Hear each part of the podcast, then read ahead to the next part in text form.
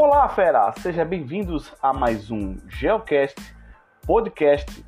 Eu sou o professor Rodrigues e hoje nós vamos falar sobre as grandes paisagens naturais.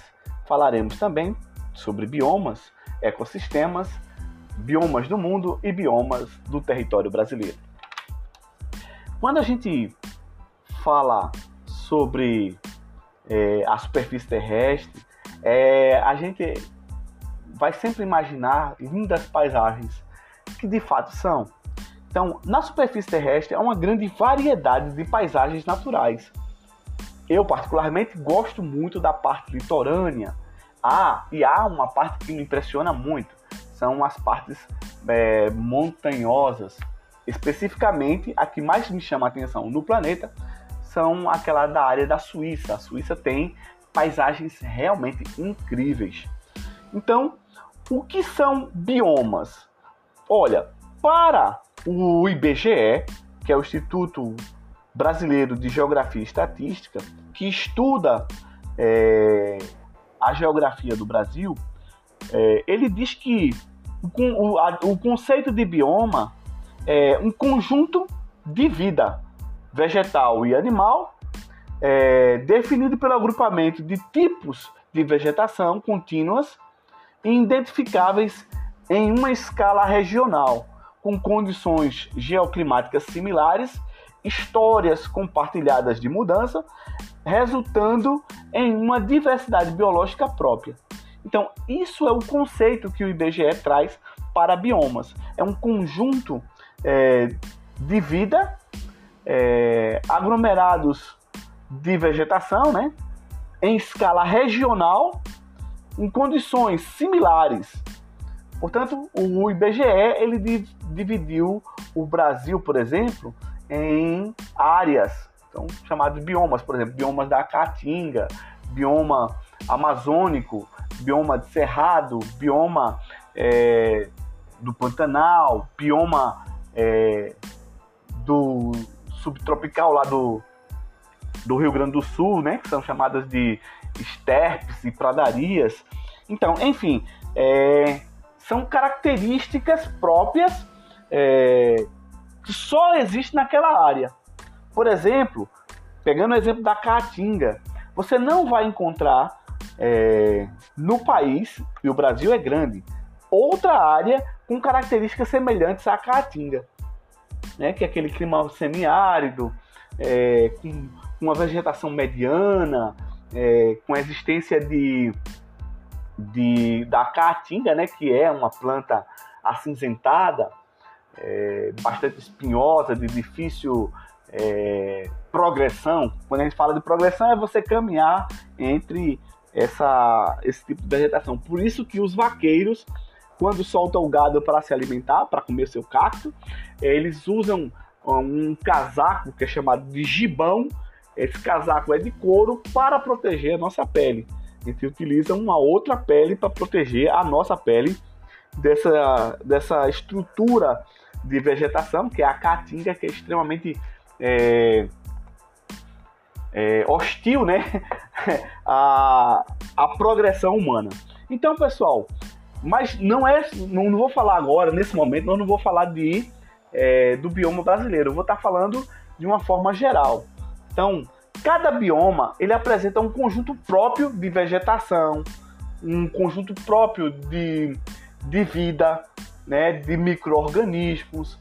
E isso ocorre em escala global. Existem lugares que têm menos é, biomas que apresentam menos característica, menos quantidade de diversidade de vida, e há biomas que existem mais quantidade de vida. Por exemplo, o Saara. O Saara ele tem é, vida né, em seu ambiente. Só que, por ser desértico, ele apresenta uma menor quantidade de diversidade é, de vida do que a floresta, a, a, Mata Atlântica, por exemplo. A Mata Atlântica, pessoal, já que você não sabe, a Mata Atlântica é a parte do planeta que tem a maior biodiversidade por metro quadrado do planeta. Muita gente pensa que é a floresta amazônica. Não, não é a floresta amazônica. A floresta amazônica, de fato, tem uma grande biodiversidade. O que é biodiversidade? Quantidade, números de espécies de vida.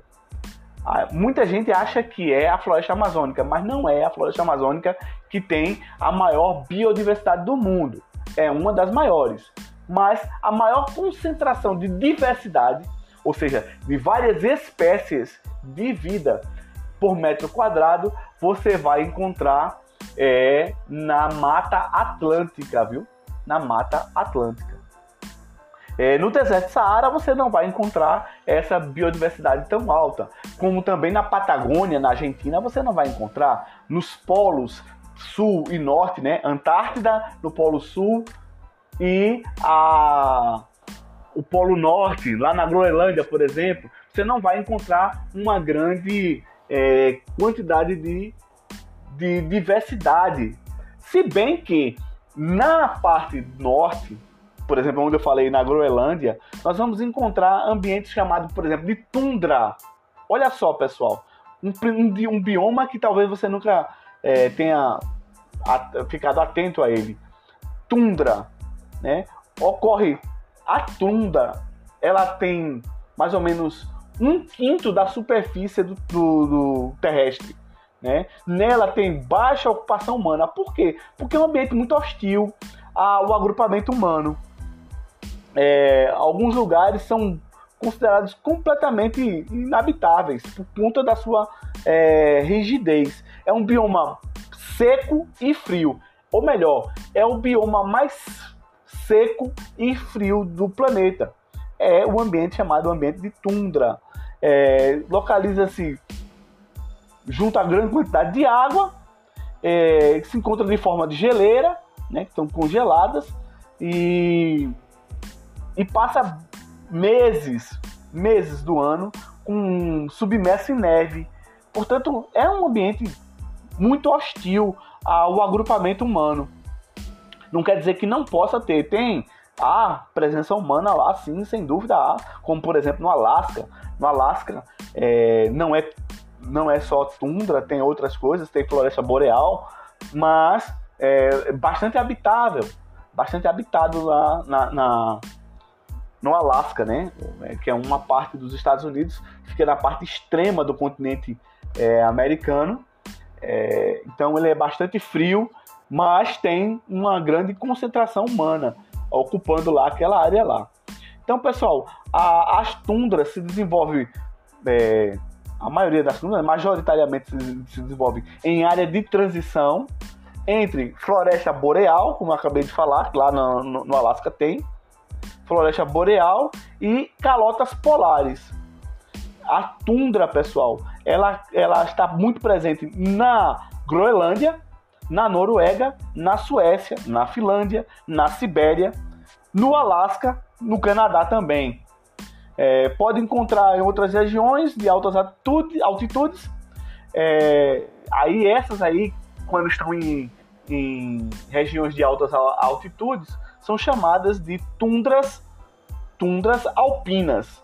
Né? Ocorre nos pontos mais elevados das montanhas e cordilheiras. O crescimento de árvores e arbustos dificulta é, por conta do curto período da estação sem gelo, ou seja, durante o ano ele passa pouco tempo sem gelo. A maior parte do ano ele passa sobre neve ou congelada. Então, essa é uma das características da tundra. Toda vez que eu ouvir falar em tundra, a gente está falando de área é, bastante de clima seco, portanto não há precipitação, e muito frio, rigoroso frio, com pouca presença humana. É, a gente está falando de Groenlândia, está falando de Suécia, está falando de Finlândia. É, esse solo, é, e isso, é, isso provavelmente vai cair no seu vestibular, esse solo que é permanentemente congelado é denominado de permafrost. Olha o nome, pessoal. O solo permanentemente congelado é chamado de permafrost. Entendeu? Permafrost. É. Existe. Ele é rico, por exemplo, petróleo, viu, pessoal? Então, o ciclo polar ático ele tem esse essa superfície congelada durante o ano inteiro. Então, Floresta Boreal, que eu acabei de falar sobre ela. A floresta boreal é, de coníferas ou taiga, é, com ocorrência em áreas no norte, né?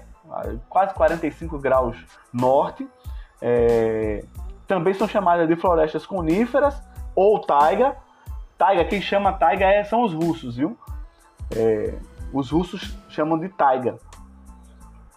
É, então ela está localizada onde, pessoal? No América do Norte, na Europa, na Ásia.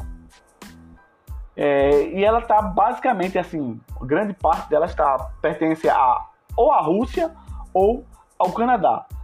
A Europa também tem, tem parte da Europa que também tem, mas só que é menor. As maiores concentrações estão na Rússia e no Canadá. Então, como eu falei, taiga é uma designação da, do russo para o um, um nome floresta. Né? É, é, o maior bioma do mundo em extensão, viu, pessoal? Ó, quando a gente falar do maior bioma do, do mundo, a gente está falando sobre floresta boreal. Ou, se você preferir, taiga, taiga em russo. Tá bom? Um outro tipo de formação é, vegetativa importante, que tem um bioma próprio, são chamados de florestas temperadas. Essas florestas temperadas são de áreas de transição.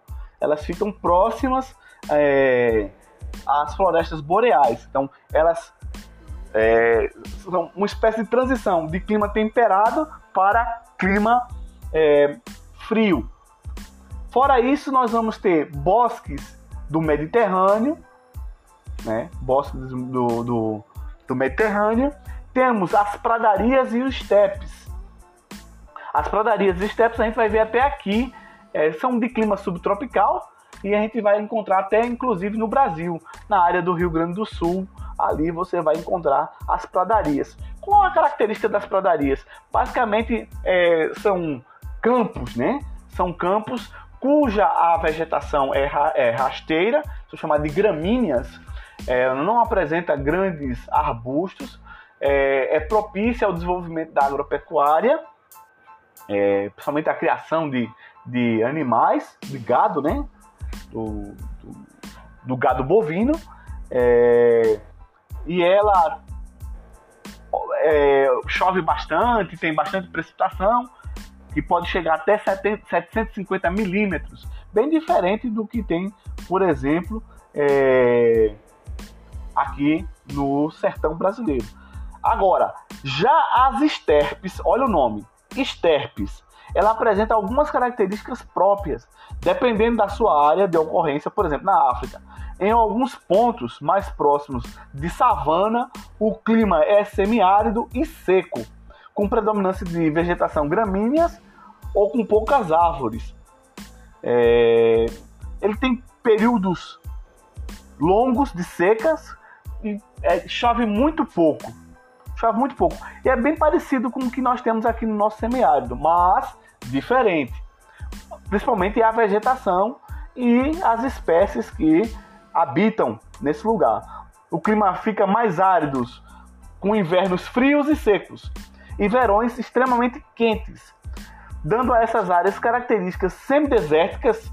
E onde é que nós vamos encontrar isso? Na Ásia Central né, e na África são chamadas esterpes asiáticas ou esterpes africanas. Nós temos também as florestas tropicais chuvosas, essa nós conhecemos bastante, porque nós somos aqui dessa área aqui mais próximo, né? Apesar de estarmos no Nordeste, e a floresta tropical chuvosa, é, você vai observar, ou melhor, você vai notar a existência desse bioma na área norte do país, do Brasil. É, bastante conhecida como florestas tropicais pluviais ou úmidas. Então, nós vamos ter uma, uma floresta quente e úmida, portanto, que chove bastante, tem muita precipitação. Então, a floresta tropical chuvosa também é chamada de floresta tropical pluvial ou úmidas. Florestas estão associadas a regiões de climas quentes e úmidos, como eu falei, ocorre em diversos lugares ocupam maior área de cobertura florestal da superfície do planeta. Então, quando a gente falar sobre floresta, a maior floresta é, quente e úmida do planeta, a gente está falando aqui das Américas, especificamente a América do Sul, onde nós vamos encontrar a floresta amazônica. É um exemplo disso.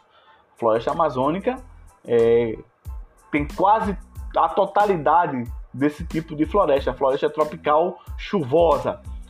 Ela tem quase 3 mil milímetros de chuva por ano. Portanto, a incidência de chuvas é enorme. É um, é um solo extremamente rico, principalmente sobre rico em humus. Ele é tão rico em humus. Você sabe o que é humus, pessoal? O humus nada mais é do que a incorporação da matéria orgânica no solo. Ele se decompõe e incorpora. Por exemplo, a floresta amazônica tem tanto humus, tanto humus, que dificulta, em alguns casos, é, a germinação de algumas sementes.